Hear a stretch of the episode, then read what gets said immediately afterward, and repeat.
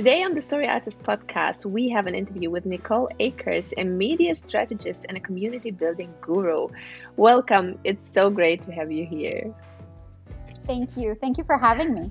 Yeah, I'm so glad to have you, and I'm really, I really look forward to this interview. But before I start to drill you with all kinds of questions, tell us a little bit more about yourself, your background, and your business. Well, I've been uh, online in writing communities for a little while now. Uh, started, you know, it's interesting our development, how we do so many things and we start in one space and then figure out that we're intended to be somewhere else. So I actually started in the health space and uh, found out that it was um, really my my interests lie in writing and helping other writers. So uh, after I made that jump, I've been there for uh, probably four or five years uh, now, and uh, that's been the the best jump I could have made.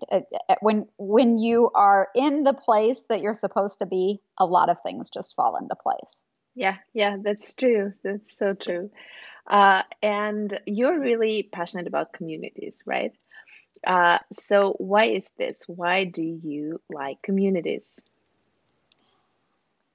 Interesting how online communities can be detached, but can also be a wonderful source of connection some of my best friends are writers online. And it's interesting how when we see each other in person, which isn't very often, you know, once in a while at a writers' conference or uh, something of that nature, but it's like you run up and hug each other like you've known each other your whole life because you know about each other, you know about their writing, you know what they're interested in. And the online community is just an enhancement of uh, a personal interaction. Okay, so but what can communities give us? What why are they so important? Feedback, networking, ways to grow your skills, uh, connections. It's interesting. Once a writer gets to know you or a networking connection, they're willing to open up their resources. And when they do that to help someone else, it's not only beneficial for the person that's offering of themselves but of course it's a growth experience as well and when when you have this common place of sharing sharing techniques sharing feedback and sometimes it's just support you know sometimes it's like oh this went really well and so you get to celebrate your wins but also a source of inspiration and connection for the flip side of that too you know when things aren't going so well uh, really your your community can be anything that uh, you want it to be. And sometimes it's good to have different communities for the different skills, for the different offerings that they have. You know, maybe you don't get all of that in one community, but you get a great source of support from one and you get uh, great tools and learning from another one. So sometimes it's it's a little bit of a mix that you find the right communities that offer what you need and the ways that you can give back as well. Yeah, that's so true. And I think um, we all know that relationships make us happy. Essentially, it's relationships that are so important. But I think many authors, or I suppose that many authors are introverts, which I am at least. And uh, building a community can sound scary, or even being part of a community. So, how can we overcome this as authors? I think to a certain extent, even introverts just need to put themselves out there once in a while, at least a little bit. It's scary and it's intimidating at first.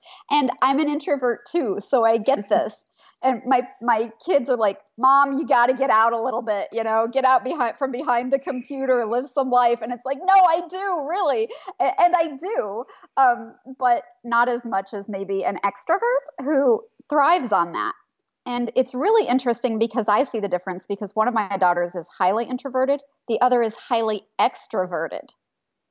And so i see the differences because i live them every day. And so i'm forced to push myself a little bit. And I think we have to push ourselves a little bit in a, a community sometimes. And sometimes it's just the community that opens the door. Now, it can also be an online community that helps you be more of an introvert. So it is a balance. But, you know, my, my introverted daughter who's like, let's go, let's do this. And she's not afraid to step out and do anything. Like she could hang out the window and yell hi to anybody and she loves this. I mean, this this is who she is. It's not who I am. so she pushes me to to step out. Yeah, the more you put yourself out there and the more you step out, the less scarier it gets in the end. definitely, definitely. Yeah. It is scary at first. The more you do it, the more you warm up to it. Okay, so if I'm like a writer who's starting out and I'm here with my computer and I just want to be part of a community or start start building a community around my passion. How do I start? What do I do? There are a lot of great communities on across platforms. Ones that I can think of with deep connections that you can two come to mind Facebook and LinkedIn. Uh, it depends on where you are and what you're doing. If you're in more of a business aspect, it might be LinkedIn uh, if you're in more of a, a communal engagement, it might be Facebook. It's just interesting in that way. Uh, and you have to find even then where the groups that are of interest to you. Most of them you can do a search. Fiction writers, you can find fiction on Facebook and on LinkedIn both. Uh, there are different communities. If you search them, you can find whatever, however you're fine tuned for engagement. Maybe you want so many people in those different groups. Maybe they're geared toward uh, fiction writing or fiction editing or um, you know various things. Maybe nonfiction writers. What whatever your interests are, you can search that criteria and find um, a group tailored to your needs. So I would say find that group and, you know, an introduction isn't so scary. Uh, but once you've introduced yourself, you can stay on the sidelines as long as you want. You can be a friendly troll. There's nothing against that. Uh, you know, the introvert in you, maybe. Um, but, you know, once you start to make connections, that's when you'll develop the power of the group and the power of community. And I would encourage, I mean, stay on the sideline as long as you want. But as long as you want to be a wallflower, you can't bloom. So once yeah. in a while, you have to get in there and dance. yeah, and I think also the the perk of a community are lasting relationships in the end, and we can only build them if we engage with the community, right? Absolutely. Now let's talk about your latest book. It's about Medium. It's called Making Money on Medium Build Your Audience and Grow Your Income with Medium.com. My first question is why Medium? Medium is the place I didn't want to be. I never wanted to be on Medium. I drug my feet for so long, and my writer friends said, You've got to be there. You've got to be there. You're connected in these other ways, and you just need to be there. And I said, But I don't want another platform. And I would say, if you're an introvert, this is probably a good platform for you, honestly, um, because you're not going to get dinged. And, you know, every time there's a new engagement, you can check your notifications as you will, um, but you're, you're not going to get the real time interaction. Uh, mm. So if you want to be an introvert, that can be a good thing. You can engage as you will and at your own free will. Uh, and that's part of why I like Medium, honestly. I, I, also like that there is the ability to earn an income there. You know, you can put articles behind the paywall, and actually, writers can earn a revenue, and a lot of writers do. Uh, they earn anywhere from a hobby uh, to a full time income on the platform. So it really is anything you want to make it and as much or as little engagement as you want. Okay, so what are the basics if I want to get started on Medium? What are the basics for success on that platform? Well, I would say first of all, you do need a community, um, and that probably doesn't have to be your first step. Your first step has to be jumping in. You need a, a profile, and uh, hopefully, you've been writing for at least a little bit. Uh, Medium is a little bit of a different platform in the way that it is a longer form piece of writing. And that can be some publications on Medium, except very short pieces. I would say some are less than 100 words, some are two minutes, and others are more developed, thought provoking pieces. So, whatever your kind of writing is, there's a place for it. There's also a place for any kind of writing, whether that be fiction or nonfiction or really whatever you have. If you're not strongly networked, I would say seek out publications. Publications have more eyes, and as you're building your following, and even after you have your following, publications introduce you to new and different eyes. And that's always a good thing, you know, to to have different eyes and, and new interactions with your work that you wouldn't otherwise ordinarily get yeah, and you you do have your own amazing publication on Medium. Tell us a little bit more about it. Publicious was started in late 17. It's growing and continuing to grow. It's nearing 30,000 followers as as we're talking now, uh, and that's really in just over two years. And we're expecting a lot of good growth this year. We are pushing the writers to be better than they've been before. We're upping the caliber of editorial submissions, and writers are seeing the results of that mm. in positive, positive ways. We have a pretty decent curation rate, and we're proud of that. And what's the idea behind Publicious, like content wise? What is uh, the content about? Uh, three broad categories basically a, a, faith or Christianity, a, a, better living. So that would be productivity, self improvement, psychology, life lessons, as well as the third category being writing. So, how to be a better writer.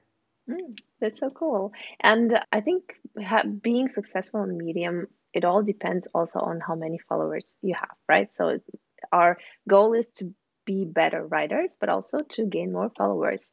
How do I do that? How do I gain followers on Medium? I think the basics are still strong and true. The first goal still, I think, is your your first hundred writers, and I think people want to get to the first thousand as as quickly as possible. Communities help you do that. Beyond that, I would say consistent writing. Find the mentors, get a mentor follow the mentors, study how they write and format and share their work, and publish good quality content as often as possible. So, what's your advice on how often to publish on Medium? Everyone has a different theory on this. Yeah, and true. I do not publish every day. Of course, there are some people that do, and there are some people that got their following doing that. Great. I think that's wonderful. I do write every day. I don't publish everything that I write. Mm. For me, those are two different things. For others, they say, you know what? I failed. Everything I wrote for three years really was awful. And I just took that egg in the face so I could get to where I am today. So there are so many people that have written their own recipe for success here my my personal preference for myself is that I I like to publish three to four good quality pieces each week. Well, I feel like three to four times a week is still a lot for me at least. uh, would you recommend like when I'm an author and I want to build a community, I want to write, focusing my efforts on Medium, like having it as my main platform, or how do you view Medium? Like, is it a way to drive traffic to my website, to build a community, find readers. Medium is all of that, and mm-hmm. it depends on what you want your goals to be. There are some people that use Medium really as their blog, and that is how the platform was developed. It was developed so that writers don't have to have the hassle of their own blog and they don't have to worry about maintaining their blog there are some very successful writers that have pretty much given up uh, updating their blogs and they just write on Medium and they're happy with the income they make there. That's one theory. The other theory is that you can't be dependent on a social media platform because they can always change. Mm. And that has its own valid thought too. I definitely like to maintain my own list. I can talk to different people on Medium than I can through my own independent list. I think having an independent list is still valid and it depends on what you want and where you're going. If you want to have your own list, you have you will always own that. You know, no social media platform can mm. take that away from you ever. um, but you know, social media platforms change. We know that Medium is a great platform. I love being there, and I would recommend it to any writer. It also changes often, and that can be both good and bad. You know, you never know when the change is coming, just that change is the constant. Mm. And we have to be adaptable. Yeah, it's true. I find it so difficult to be just dependent on one platform, you know, because you never know what's going to happen. Even like if we're talking about Amazon and publishing only on Amazon, even that scares me because I think you never know if they're changing their algorithm or rules or just disappear, like you said. Anything can happen. And if I'm dependent on that one platform, my whole income goes away. so it's right. quite scary. So, what do you think about publishing simultaneously on my blog and on Medium the same piece of content? Because I know many writers do that. A lot of writers do that. With the import tool on Medium, you can certainly do that. Uh, the big thing across the internet is that you don't want the exact same content out there. With the import tool, you can import from your blog, and there's that little piece of code that comes at the bottom of your piece. So that is one way. You could also publish either to your blog first or to Medium first and change the piece for the respective publishing. So, whatever subsequent publishing after that. A lot of times I write to Medium and then later I will take that piece and add to it or make it completely different or go a different direction and put that piece on my blog. Yeah, I know that some people advocate for not doing it, like publishing stuff on Medium that's only on Medium. So I was just mm-hmm. wondering about your thoughts on that, if that makes any difference at all, or if that's fine to publish in both ways. It depends on uh, the writer. Uh, I like to test my content kind of on Medium and see how it's received before I put it on my blog. You know, mm. if it mm. goes really well, great. And if it doesn't, I can change and refine it before I take it over to my blog. Uh, and, you know, it can work the other way too. So yeah. it's, it's personality and preference. And honestly, Medium is such a forgiving platform that almost anything goes. Mm, okay, great. Yeah, I like that strategy of testing. It's really good. so, how about fiction writers? Can they use the platform as well to find new readers? And if so, in which way? I think there is a place for every kind of writing on Medium. And if there isn't, you should probably start a new publication. Um, but there are some uh, really strong fiction pubs on on the platform, and if you're a fiction writer, I think you can find your fiction writers and your fiction publications without any problem. The fiction writers, I, I hear a lot of them saying, "I want to get noticed more." Everybody wants to get noticed more, but I think if if there isn't a place on Medium for the people you want to reach, it's probably a good thing for you to consider starting your own publication. Okay, now that you've mentioned it, I'm really I'm intrigued. What do you think about starting your own publication? Is it a good thing? Is it a bad thing? Why should or shouldn't we do that? I think starting a publication is a good thing, even if you don't want to run a publication that accepts writing from other writers a lot of writers do this. They use their their publication to categorize and put their writings into topics. So even if it's just your personal publication, there's still value in that. Mm-hmm. And on the platform, it looks like you're having started a publication and that you write to one already. So there's some benefit for that alone. There's always some writing and promotion going, and there's always room for more eyes and more growth. And that's a good thing too. Okay, so what if I have to decide like, do I publish on another publication or do I publish for my own publication? Where, how do I decide what's the right thing to do? I think there's a lot of personal preference there. Uh, a lot of people do both, and it's it's just different eyes. And so, someone that's publishing to a lot of different places probably writes often, mm. probably five times a day, if not, or five times a week, if not. So, if they're spreading their content around to that degree, they're going to get a lot of different eyes mm. uh, potentially grow both in their writing and in their followers faster. That's that's one strategy. Sometimes I'm envious of those writers who who publish every day. How they do it, I cannot keep up that kind of stamina all the time. Yeah, I understand that. I'm not that kind of writer either. I like to publish like every week because I love my articles to be well, well researched. They're pretty long, like 1,000, 2,000 words. I like to go in depth. That's the same with my books, you know. There are writers who like to write and they publish a book like every month, every two months. And it's crazy because I need like a year or something to write my book. I just can't do that.